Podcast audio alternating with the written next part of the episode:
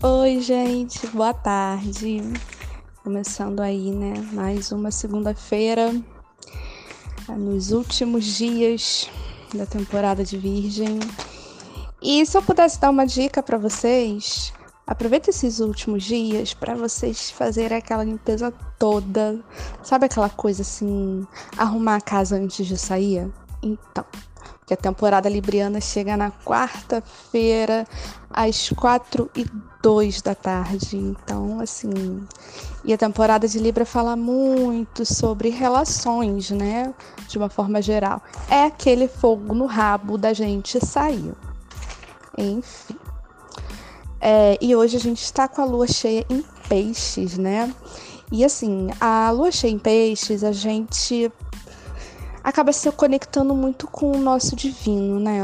Aquela coisa da nossa intuição, do nosso trabalho mental e emocional, né? O nosso compromisso com a gente. Aquele momento que a gente consegue ter assim, de forma mais clara, tudo aquilo que o universo tem tentado nos dizer e a gente finge que não vê né? Porque a gente finge, a verdade é essa. E a lua cheia em peixes, ela, ela não deixa mais a gente ignorar isso. E aí a gente depois entra na lua cheia em Ares, né? Na terça-feira e amanhã a gente está com a lua cheia em Ares. E o que, que acontece com a lua cheia em Ares?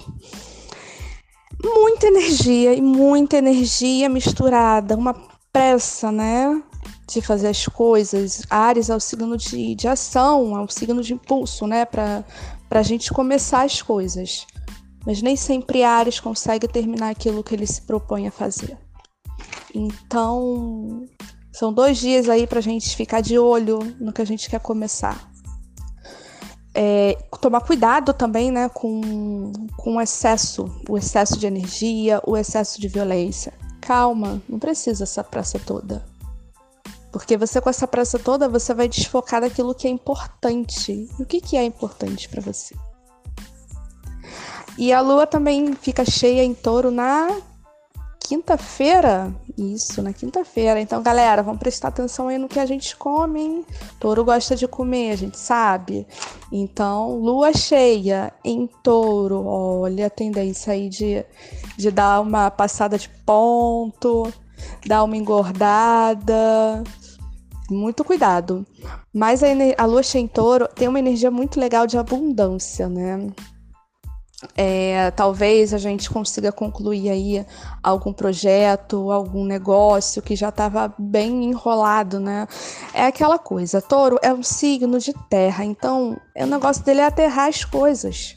Então é aquele, aquele momento que a gente bate o martelo e finaliza.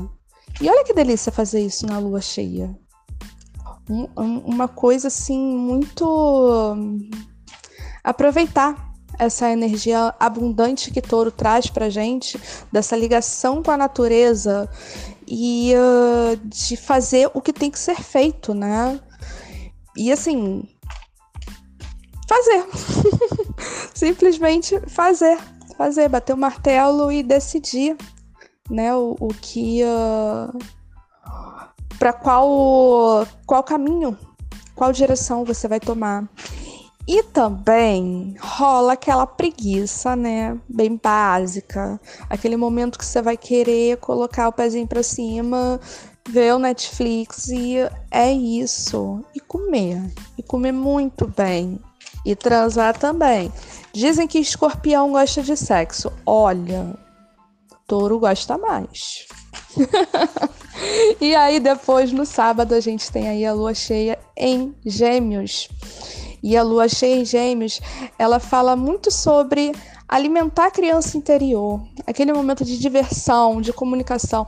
Olha, me desculpa, mas quem fala pra caramba, igual eu falo, vocês vão ter que ouvir muita gente que fala pra caramba falando mais ainda. Lua cheia em Gêmeos é isso, gente. É, e aí a lua fica cheia em gêmeos e depois começa a minguar lá no dia 27, na segunda-feira. A gente está numa temporada do último Mercúrio retrógrado do ano. E o que que acontece? Todo mundo tem muito medo dessa época. calma. A dica que eu dou agora essa semana é a gente conseguir fazer backup em tudo. Conferir horários de voos, de ônibus e, e coisas parecidas, porque o Mercúrio retrógrado ele fala muito sobre comunicação, muito sobre objetos eletrônicos, né? Meios tecnológicos. Então, assim, não se espante se seu notebook resolver dar pane do nada. Se o teu telefone decidir que não vai ligar mais. É Mercúrio, gente. Mercúrio. E Mercúrio retrógrado em Libra. É... As coisas ficam um pouco mais fáceis de lidar, né? E assim, vai influenciar também muito a comunicação, aquela coisa de você falar uma coisa e o outro entender de outro jeito. Então, assim, paciência.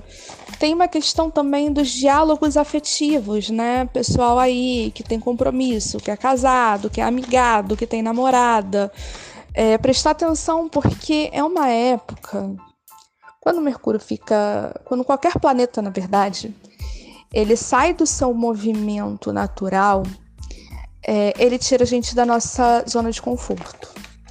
Então, assim, a gente sai da nossa zona de conforto significa que a gente precisa avançar em algum momento da nossa vida, em algum aspecto, para ser mais exata, da nossa vida. Então, assim, não fica com medo do que tá vindo, porque o que tá vindo é importante para seu crescimento. O que tá vindo é importante para o nosso crescimento tem por que ter medo. É só olhar duas, três, quatro vezes o início o e-mail foi enviado. E, mas assim, nesse momento é cautela. Não adianta se estressar, não adianta desesperar. Planeta, é, a vida, só tem coisas boas a nos oferecer. E mesmo um planeta fora de seu curso normal, ele tem algo muito importante para nos ensinar. E nesse momento é isso. A gente precisa sair da nossa zona de conforto de comunicação. A gente precisa aprender a se expressar melhor com o outro.